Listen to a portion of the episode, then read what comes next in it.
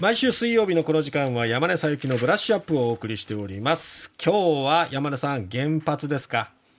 はい、今日は原発です。先週はね、パンダの経済効果ですごく可愛らしい話だったんですが、今日は結構深刻です。そうですね。はいうん、あの、昨日政府がですね、はいえっと原発を60年を超えて実質的に運転できるようにする法案を、うんえー閣議決定したんですね。そうですねあまあ、60はい。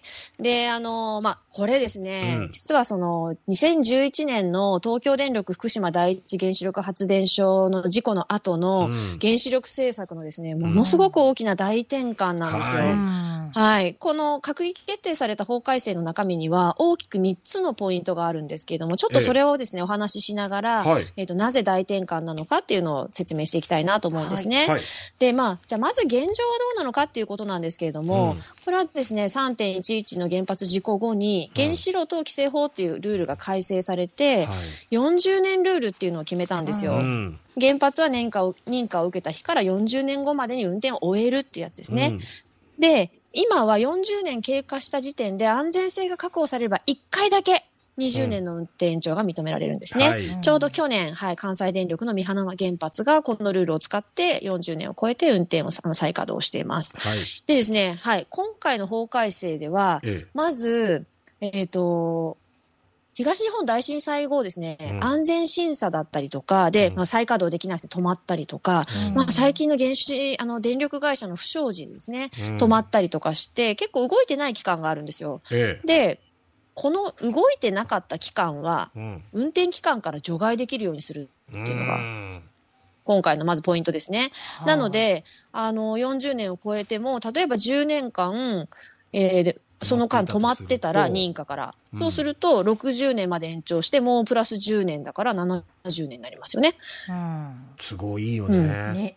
本当そう、都合いいんですよ。本当に。うんで、これ30年超えたらもう一つは10年ごとに一応原子力規制委員会が、まあ、認可を繰り返すよって、まあ、10年単位でね。ええまあ、一発、一発ドンじゃないよっていうことは一応決めてますと。はい。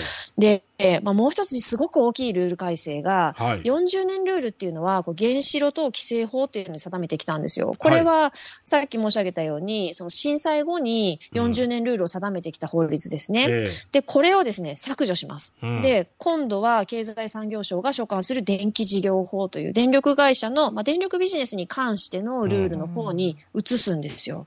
で、これがやっぱすごく私は大きいなと思っていて、えつまりこれですね、40年ルールとか60年動かすとかっていう運転期間については、うん。もう規制じゃなくて、え経済産業省の電気事業を推進する側 Ⅳ ルールになったってことなんですよね。だからこれ、3.11の後、原発事故が起きえて、うん。で、原子力を推進する監督官庁と規制するところが一緒っておかしいじゃないかと。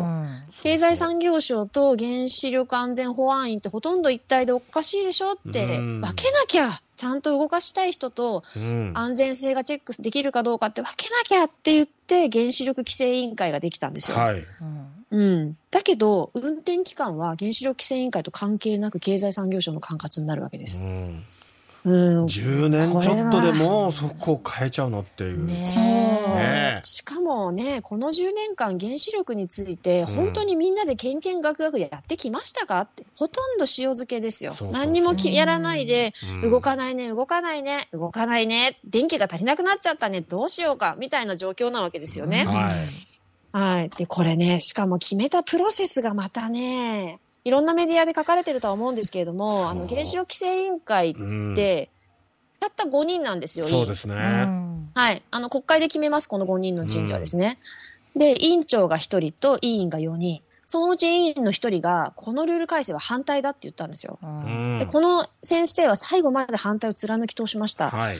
で、まあ、報道では1人が反対したって言われてるんですけれども、うん改めて発言録なんかをチェックしていくと、うん。残り、まあ、委員の先生3人のうち2人が、え時間が足りない、政策せかされて議論したとか、ん。まあ、制度論が先行で60年を超えた後どうやって安全性をチェックするのかっていうことが全然決まってないうちにこれを決めることには違和感があるって言ってるんですよ。えうん。決してだから賛成ではないですよね、それだけ見るとね。そう、これは賛成じゃないです。うん。まあ、本当に賛成って言った人は一人なんですよ。うん。で、しかも委員長はこの会,、あの会議の後の記者会見で、えなんかちょっと急いで決めすぎじゃありませんかって記者団に言われて、うん。法案のデッドラインがあるので仕方ないんですよって言ってるんですよ。そういう問題いやいやこれだけ大きな原発の政策をうん。時間がないからって決めるのはもう本当拙速すぎますよね。うん。そう、拙速すぎまうん。す。しかもね、10年も前からの話で、そうそうそう。ここだけこんな拙速なの？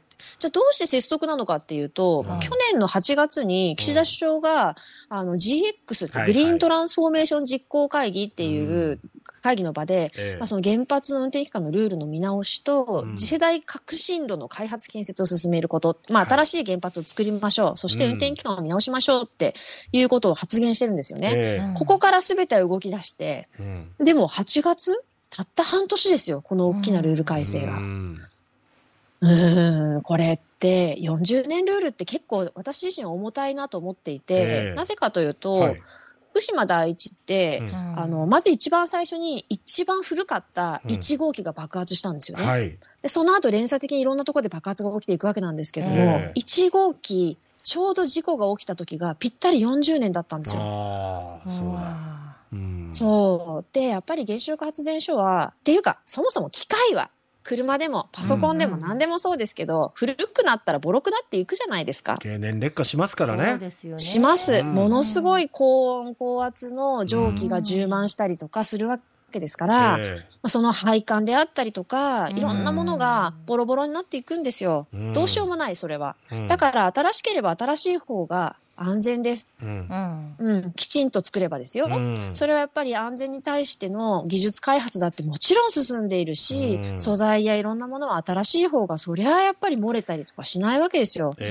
えだから本当は今やるべきことは原子力を使っていくんだっていうことを国が決めるんだとするならば、うんもう古いものを新しいものに建て替えていくにはどうしたらいいのかっていうことを真面目に考えるべきだし、うんうん例えば今電力不足が一番深刻なのって東京エリアなんですよね。えうん。あの、西日本は比較的原子力動いてますし、すね太陽光発電とかもいっぱいあるので、そんなに需給逼迫は起きにくい状況なんですよ。えうんじゃあ、東京ってどういう状況って考えたら、新潟県に柏崎刈羽原子力発電所っていうのがあるんですよね。え原子炉、確かね、7基あって、うんものすごく新しいものもあるんですよ。うんまだまだ動か、あの、ピカピカに近いようなものもあります。ええ。でも、東電の不祥事が相次いでいて、うん。なかなか動かせないわけですよ。ええ。だとしたら、どうしたら、この比較的新しい柏崎刈羽をうん。きちんと安全に動かすことができるのか、地域の人たちに納得してもらうように運転するにはどうしたらいいのかっていうことを官民挙げて、もう真面目にゴリゴリ膝詰めで全力で考えて、うん。そっちやる方が筋が良くないですか？うん。思いますけどね。古いものをね、なんかそもそもこのウクライナ情勢が緊迫していって、その機に乗じて電力不足だとかエネルギー高とかそういうところに、なんかこう利用して決めてる感じもね、うん。塩漬けにしてたものを急になんか持ち出して、うん。今だったらいけるかもみたいな。いや、なんかそういう気配をね。私たちが感じてしまうことが、またこれはとても何とも言えない気持ちになりますよいや本当そうね。なんですよね。無責任ですよね。ねえ本当にもうでもこれがもう国会に提出されたわけですもんねそうです。もうこれはもう閣議決定されたんで決まりですよ。うーんうん。これで果たして本当にいいのかっていうのがねちょっと我々としてもやっぱりそこをどうしていくべきなんでしょうねやっぱりこれって、ええエネルギーに対してもっとみんなが関心を持つっていうこと、うん例えば電気ってスイッチを押したら作って、なんかこう当たり前のものだってずっと思ってきたと思うんですけれども、ええそれを選ぶっていうことをもう一回考えることと、あとはやっぱり選挙じゃないですかね。意思を示す。うんいろんなことに。はい。で、そして原子力政策についてきちんと政治家と対話する機会を私たちも、ね、難しいけどメディアの、ね、私たちはメディアだから田畑さんや我々はですね。はい。機会を作って、やっぱり、臭いものに蓋したくなっちゃうんですよ。うん原子力怖いからですね。ええうん。でもそれも改めていかないといけないなって思います。そうですね、本当あので国政選挙だけじゃなくって、この春統一地方選挙もありますから、はいそういったところも含めて、やっぱり我々の投票行動ってやっぱ大事なんだなって思いますんでね、うん。せっかくの権利、生かしていきたいなと思います。山根さん、どうもありがとうございましたありがとう。ございました。ありがとうございました。